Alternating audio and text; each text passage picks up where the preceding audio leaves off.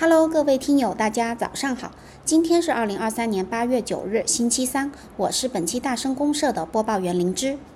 都说夏天是最佳减脂期，某书上水煮菜神器“水煮菜救世主”让一个个享受的兄弟姐妹们纷纷抄起了作业。种类繁多的调味品也在此情此景下各显神通，发光发热。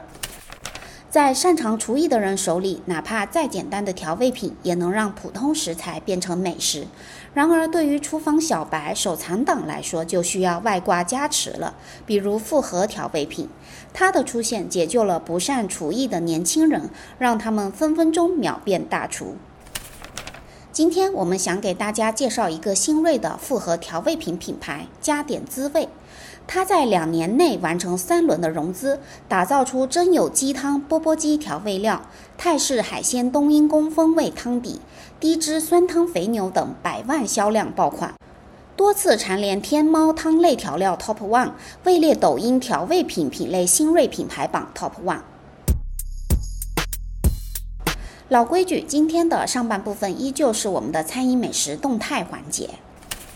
蜜雪冰城与中国邮政合作开设首家邮政主题店，门店落位西安市雁塔区小寨西路邮局。新店不再使用蜜雪冰城经典的红色主题，而是采用能与周边邮局融为一体的绿色调，仅仅保留了蜜雪冰城的品牌名称和雪王的形象。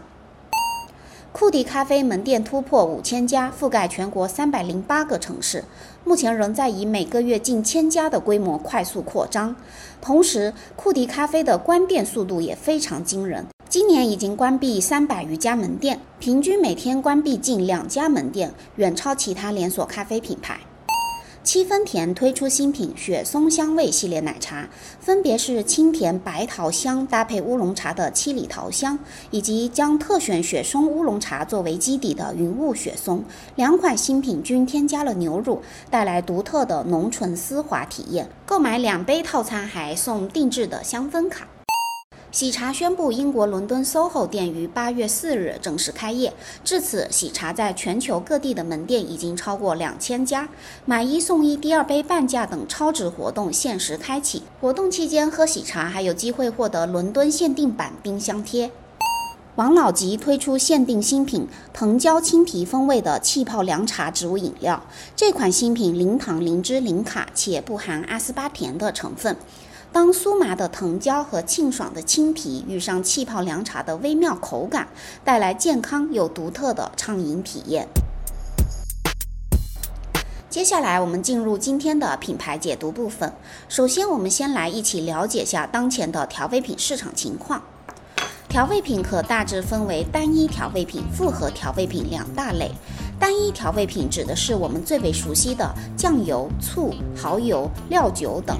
复合调味品则是指含有两种及以上单一调味原料的调味品，具体可以再细分为五个品类，即鸡精、火锅调味品、中式复合调味品、西式复合调味品及其他。过去，复合调味品主要应用在餐饮业及休闲食品中。近年来，由于疫情居家、懒宅经济的兴起，复合调味品的需求急速增长，甚至超过了基础调味料。根据艾媒数据中心数据显示，二零二二年中国复合调味品市场规模为一千七百八十六亿元，预计二零二五年将达到两千三百三十亿元，复合增长率约为百分之九点二八。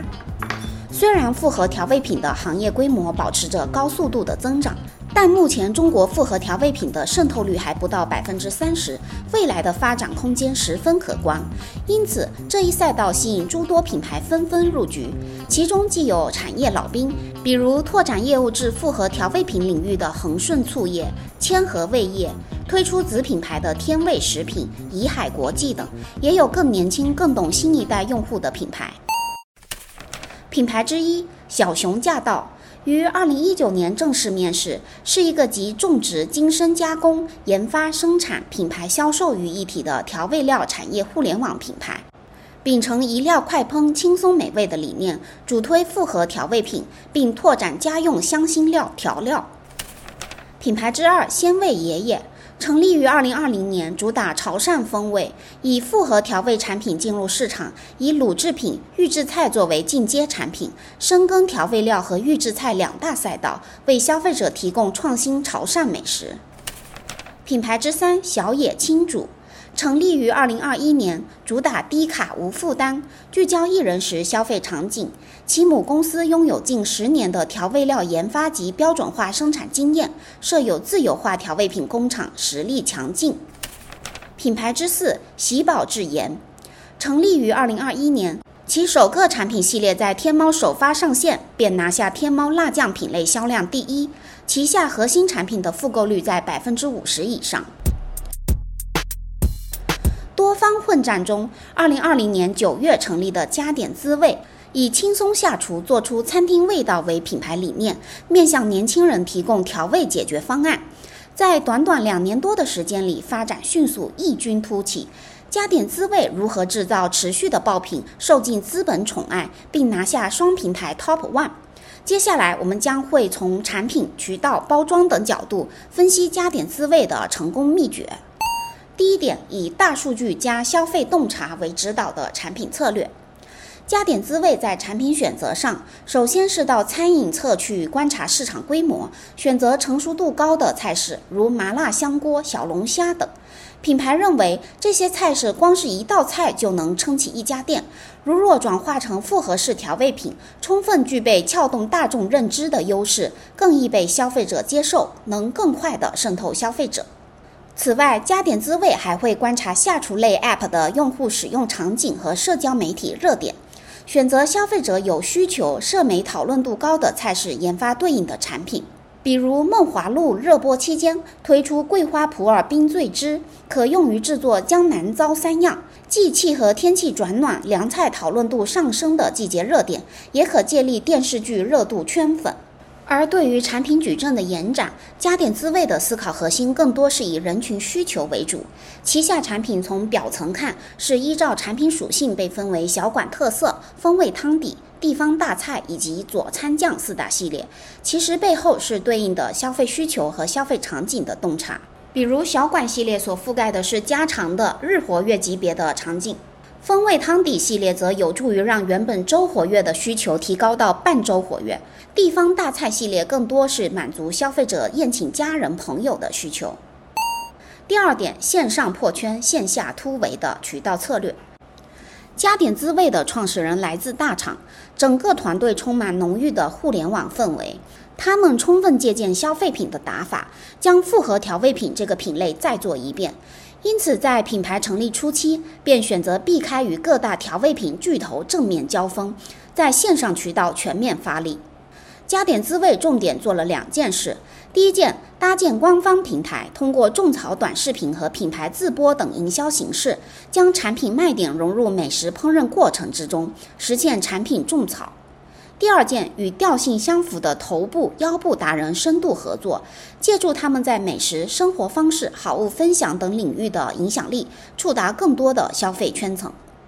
销售渠道方面，加点滋味起先铺设的是天猫、京东、拼多多等主流电商平台，现在已经逐渐拓展到线下战场，比如叮咚买菜、每日优鲜、网易严选等新兴电商渠道。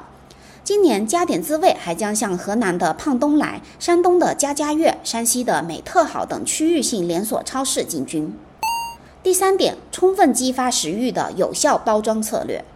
加点滋味每个产品线都有独特的系列化包装，整体感和规范性强。在细节上有两个方面，加点滋味的做法或许可以为其他品牌提供一点借鉴。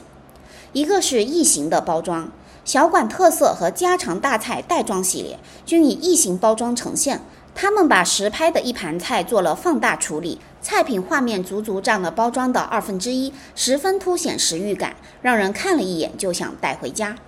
再一个则是品名放大，加点滋味的每款产品包装都将产品名放到最大，有菜品的产品则是把对应的菜品名字放大。如此一来，消费者一眼就能看到，由名字引发对美味菜品的联想，也能够在短时间内激发消费者的购买欲。新人群、新场景、新需求促使食品饮料进行产品升级，调味品行业也在这股浪潮里翻涌着。打破传统固有思维模式，拥抱消费者带来的产品共创思路，才能发现和创造更多的市场机会。加点滋味，更好地适应和满足消费者的需求，丰富新一代人的烹饪用餐体验和生活体验，因而取得亮眼的市场成绩。疫情结束，千亿调味品赛道下半场的帷幕已渐渐开启。加点滋味是否能成为新的巨头呢？我们拭目以待。今天的大声公社就到这里结束了。今日小互动：你是复合调味品的重度使用者吗？欢迎在评论区留言讨论。好了，以上就是我们本期大声公社的所有内容，感谢您的收听，我们下期再见。